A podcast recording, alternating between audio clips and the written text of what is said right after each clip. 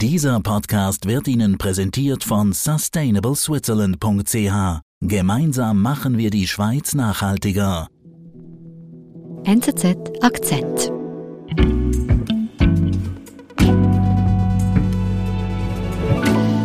Daniel, du warst kürzlich in Saudi-Arabien. Was ist dir da als erstes aufgefallen?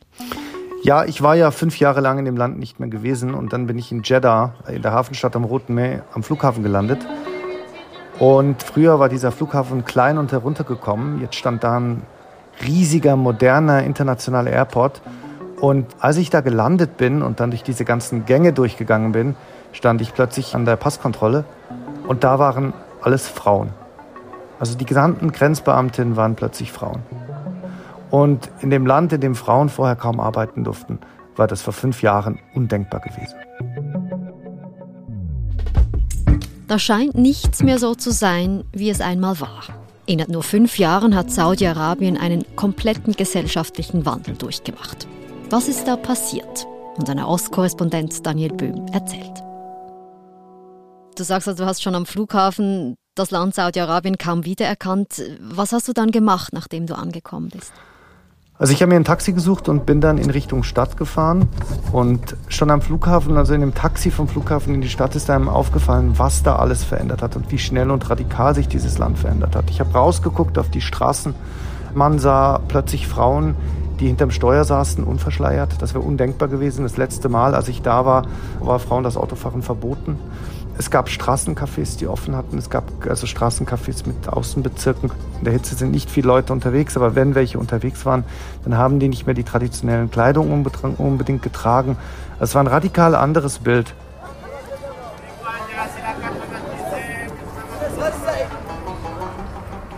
Und ich bin dann angekommen und bin dann, hatte dann ein paar Treffen in Jeddah und bin auch in eins von diesen Cafés reingegangen.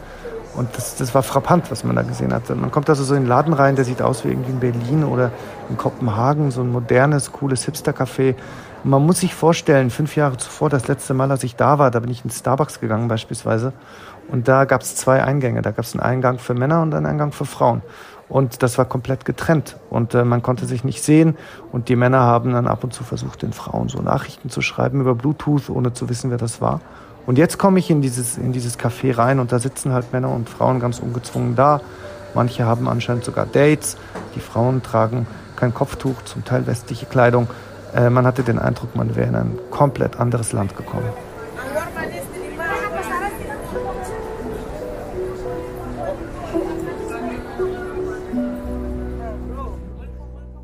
Also da hat sich ein Land in fünf Jahren wirklich komplett verändert.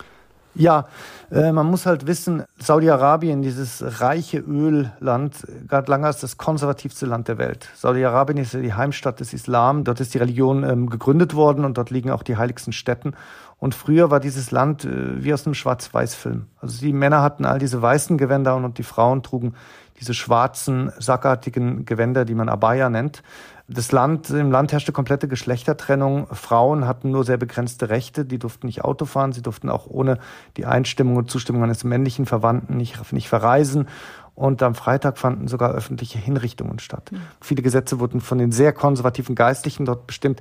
Das war ein Land, das einerseits sehr modern war und sehr reich wegen dem Öl, aber andererseits mit, mit, mit Gesetzen und Regeln fast wie aus dem Mittelalter. Was ist denn passiert, dass sich das innerhalb nur fünf Jahren so geändert hat? Es gibt einen neuen starken Mann in diesem Land. Also ganz neu ist er nicht mehr. Das ist äh, der Kronprinz Mohammed bin Salman. Das ist der Sohn des jetzigen Königs. Man nennt ihn auch nach seinem Kürzel MBS. Der ist seit 2015 an der Macht. Und der ähm, hat beschlossen, dass er sein Land radikal verändern will. Er hat beschlossen, dass er Saudi-Arabien öffnen und modernisieren will, um es weniger abhängig zu machen von seiner Haupteinnahmequelle, von dem Öl. Äh, der Grund liegt darin, dass natürlich auch äh, MBS erkannt hat, dass das Öl irgendwann zur Neige gehen wird und er deswegen die Wirtschaft des Landes unbedingt diversifizieren muss. Und deshalb, also weil er weg vom Öl will, haben die Frauen jetzt mehr Freiheiten im Zuge dieser Modernisierung. Richtig, die Grundmotivation ist eben diese Öffnung der Wirtschaft, diese, diese sich unabhängig machen von den Rohstoffeinnahmen. Und ähm, das verändert eben auch die gesamte, die, das verändert auch die Wirtschaft des Landes. Also man fährt da zum Beispiel in Riyadh oder auch in Jeddah rum und hat überall diese Start-up-Hubs. Dort entstehen immer mehr Start-up-Unternehmen, die werden auch stark unterstützt. Man kommt also in diese, in diese Hubs rein, da sieht es dann aus wie, wenn man es sich vorstellen würde, in San Francisco oder in Berlin. Das sind so Office Spaces, ganz modern, mit Glas und Beton. Da gibt es dann irgendwie eine Gemeinschaftsgegend mit so Kaffeemaschinen und irgendwie einem Kickerkasten. Und dort drin arbeiten Frauen und Männer gemeinsam an ihren Projekten mit ihren aufgeklappten Notebooks. Und wenn man dann auch noch hochgeht in den ersten Stock, gibt es auch noch ein Büro, wo man von einem Investitions Investitionsfund auch noch Geld leihen kann für seine neue Firma, die man aufmacht. Und vor fünf Jahren zum Beispiel, da gab es diese Elemente auch schon, aber das war viel, viel weniger präsent und da war auch die Geschlechtertrennung noch aktiv. Also allein daran hat man schon gesehen, wie weit das gediehen ist und wie halt auch, wie ihn, wie ihn dieser, dieser Wandel ernst ist. Das klingt fast so, als ob Saudi-Arabien sich zu einem Silicon Valley entwickeln soll. Nein, nein, das ist viel mehr. Das ist eine gesamte Gesellschaft, die hier auf den Kopf gestellt wird. Man muss sich vorstellen, ähm, das ist ein Teil einer großen Strategie, diese, diese Startups, die gefördert werden. Die werden ja vom Staat gefördert, wo es darum geht, eine Gesellschaft, die vorher eigentlich nicht gearbeitet hat und nur vom Öl gelebt hat, umzuwandeln in eine Gesellschaft, die von der eigenen Arbeit leben kann. In so eine Dienstleistungsgesellschaft, wie wir sie vielleicht auch im Westen oder in anderen äh, westlichen Ländern kennen. Das heißt, Saudi-Arabien, das ist ein Wandel von Tag zu Nacht. Saudi-Arabien krempelt sich komplett um und das in kürzester Zeit. Und man muss sich überlegen, früher, die meisten Saudis haben früher nicht gearbeitet. Sie hatten vielleicht irgendwelche Stellen beim Staat, wo sie rumsaßen, aber mehrheitlich wurde die Arbeit von Gastarbeitern gemacht. Das war ein typischer Ölstaat. Und jetzt, innerhalb von kürzester Zeit, soll es diesem Ölstaat ein Land werden, wo alle Leute arbeiten und Steuern zahlen. Deswegen muss die Regierung ganz viel machen, um halt Jobs zu kreieren, damit die ganzen jungen Leute da auch unterkommen und äh, arbeiten können und dann später halt auch zu diesem, zu der neuen Wirtschaft beitragen können, die da, die da entsteht. Und das ist eine Revolution, die in diesem Land stattfindet. Früher war das ein Gesellschaftsvertrag, das war ein, das war ein Deal zwischen dem Königshaus und der Bevölkerung, die gesagt hat, wir zahlen euch Geld, das wir vom Öl bekommen, damit ihr ruhig seid und unsere Sachen machen lasst. Das alles läuft nach den konservativen Regeln der Geistlichen ab. Jetzt haben sie gemerkt, das funktioniert in der Zukunft nicht. Wir müssen das alles umkrempeln und zwar in kürzester Zeit. Und jetzt bieten sie einen neuen Deal an und der neue Deal sagt, Leute, ihr müsst jetzt arbeiten, ihr müsst versuchen rauszugehen, Jobs zu haben, Frauen, Männer, egal. Ihr werdet Steuern zahlen müssen, ihr werdet in einer anderen Gesellschaft leben, aber damit ihr das tun könnt, geben wir euch gesellschaftliche Liberalisierung. Kriegt ihr Kinos, kriegt ihr Popkonzerte, dürft ihr in Cafés gehen, all das ist möglich, damit wir vorwärts kommen und von diesem Öl wegkommen. Das ist im Grunde genommen der Kern des Pudels Kern und darum geht es in Saudi-Arabien. Und das macht es so radikal. Wir sind gleich zurück. Gemeinsam machen wir die Schweiz nachhaltiger. Mit der Initiative Sustainable Switzerland fördern wir eine nachhaltige Zukunft für die Schweiz, unseren Planeten und seine Menschen. Unterstützt von den Partnern BCG, BKW, BMW, SAP, Swisscom und UBS. Wie auch du einen Beitrag leisten kannst, erfährst du unter sustainableswitzerland.ch.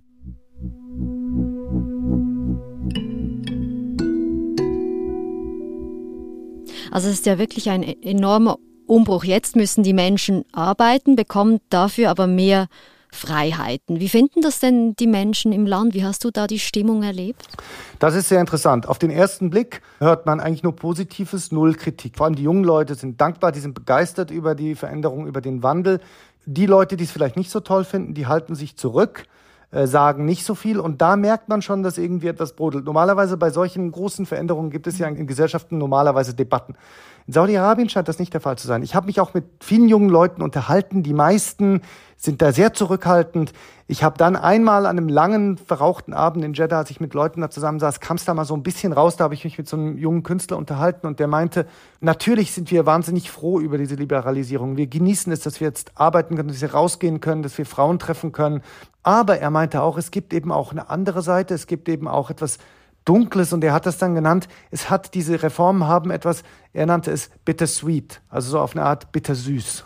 Was hat er denn gemeint damit? Naja, Saudi-Arabien ist ein autoritäres Land und diese Reformen werden ja nicht äh, von unten, sondern sie werden von oben her bestimmt. Und wie diese, dieser Wandel zum Teil auch vonstatten geht, das ist zum Teil sehr brutal. Man hat das ja gesehen. Die, saudische Regierung hat zum Beispiel einen kritischen Journalisten, Jamal Khashoggi, der die Regierung kritisiert hatte, auf brutalste Art und Weise ermorden lassen. Sie hat auch Regimekritiker aus der eigenen Familie äh, ins Gefängnis werfen lassen. Und selbst Leute, die eigentlich diese Liberalisierung unterstützen, geraten ins Fadenkreuz der Macht. Man sieht also, die Message der Regierung ist ganz klar. Ja, es gibt Reformen. Ja, es gibt neue Freiheiten. Aber wir bestimmen die Freiheit, wir bestimmen, wann diese Freiheiten kommen. Und ihr könnt sie euch nicht einfach so nehmen. Mhm, das heißt also, es gibt eine gewisse wirtschaftliche, gesellschaftliche Öffnung und trotzdem herrscht so diese Angst, die du spürst.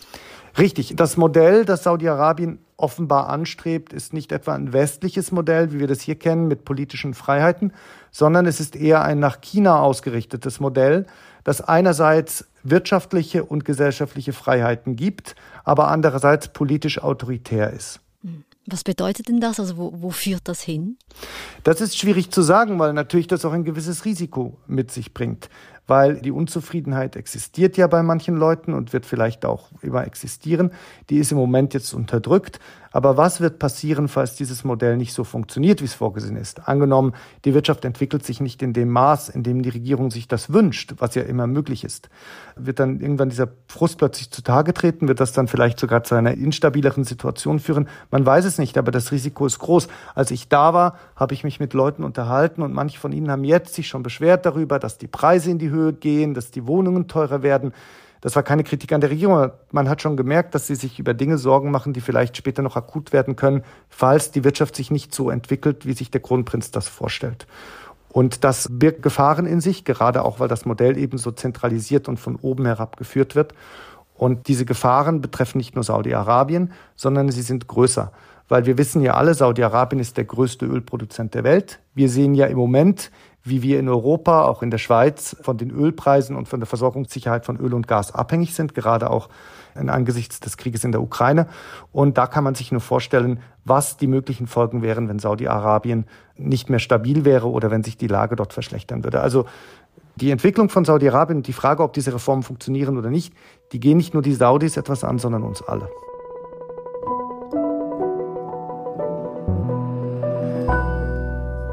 Daniel, vielen Dank, sehr spannend, ich habe viel gelernt.